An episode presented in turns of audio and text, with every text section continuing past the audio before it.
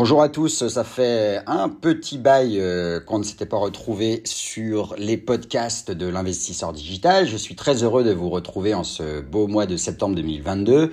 Aujourd'hui, je voulais vous parler de l'économie de l'attention. C'est un concept qu'on entend de plus en plus fréquemment euh, sur les médias sociaux et dans la presse en général et je voulais développer euh, avec vous le concept d'économie de l'attention. C'est un concept qui est utilisé depuis les années 90. Il vise à opposer les sociétés du passé, pauvres en information, à nos sociétés actuelles, lesquelles sont, elles, riches en information. En effet, nous avons dorénavant accès à une quantité d'informations supérieure à nos capacités à les ingurgiter. Dès lors, l'attention des masses devient une rareté. Nous savons très bien que l'enjeu n'est plus de produire une œuvre culturelle, mais plutôt de la distribuer à un public submergé de propositions. Le temps que nous passons sur nos écrans semble usurper notre liberté au profit des algorithmes des GAFAM. Je suis Bertrand Dubourg, podcasteur sur l'investisseur digital, mais également rédacteur de blog sur rédactionfinancière.com. Alors, comment on pourrait définir l'économie de l'attention? L'économie de l'attention est une science économique croisée avec d'autres disciplines qui mesurent la capacité d'une entreprise à capter le temps des utilisateurs sur ses produits. Autrement dit, une révolution s'opère au niveau de la rareté qui ne dépend plus de la production industrielle par exemple, mais de la réception des informations. Patrick, le breton qui avait compris le concept de l'économie, de cette économie de l'attention, avant tout le monde.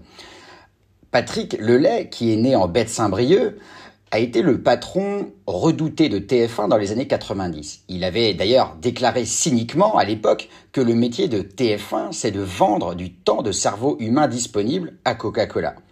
Le message fit bien entendu polémique en France, mais fut parfaitement entendu du côté de San Francisco. Alors qu'en est-il de la guerre de l'attention? On parle même effectivement de guerre de l'attention une véritable guerre est engagée depuis les années 90 pour attirer notre attention.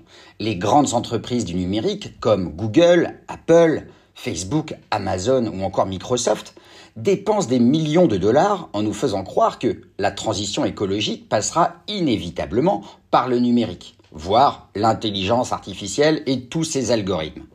Pourtant, rien n'est moins sûr lorsqu'on sait l'énormité des objets à fabriquer et que le secteur Internet représente déjà à peu près 5% de l'émission des gaz à effet de serre. Avec l'explosion des objets connectés et les déchets électroniques, l'argument écologique n'est plus si évident. Après le Connected People de Nokia, il y a surtout la réalité du profit. En effet, si dès leur lancement, les, services de, Google Search et Facebook ont été gratuits, les utilisateurs sont rapidement devenus ce que l'on appelle le produit. Les sociétés de la Silicon Valley captent nos interactions sur le World Wide Web et les monétisent via la publicité. L'objectif d'un Facebook est donc d'augmenter l'engagement des internautes et de capter notre attention pour faire un maximum de profits publicitaires. Toute notre navigation est enregistrée pour obtenir un maximum de data sur notre comportement pour le prédire et puis de l'influencer. Alors qu'en est-il des réponses apportées à cette captation de notre attention par les GAFAM? Eh bien, depuis quelques années, depuis 2017, il existe le Conseil national du numérique. Ce Conseil national du numérique a pour vocation, pour mission, de se questionner sur la relation de l'humain au numérique le Conseil national du numérique est composé de quatre parlementaires et de 17 autres membres. Constatant l'hégémonie des grandes plateformes du numérique, le Conseil national du, numérique s'interroge sur nos capacités psychiques à supporter les offensives des GAFAM. Début 2022, le CNN, donc le Conseil national du numérique, a publié 85 pages de rapport qui expliquent la problématique des technologies de captation qui sont dangereuses pour les capacités cognitives de la population. Vous pouvez d'ailleurs retrouver ce rapport sur le site de rédactionfinancière.com dans la partie articles et dans la partie l'économie de l'attention qui a été publiée le 20 septembre 2022. Alors comment lutter contre cette lame de fond qui veut capter notre attention?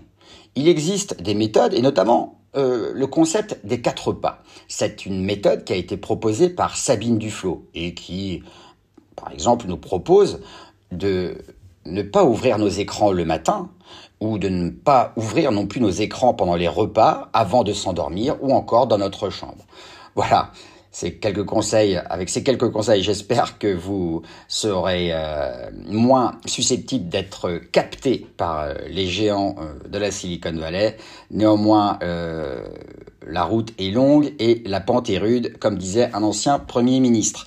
Voilà, je vous dis à très bientôt pour un nouveau podcast de l'investisseur digital. Au revoir.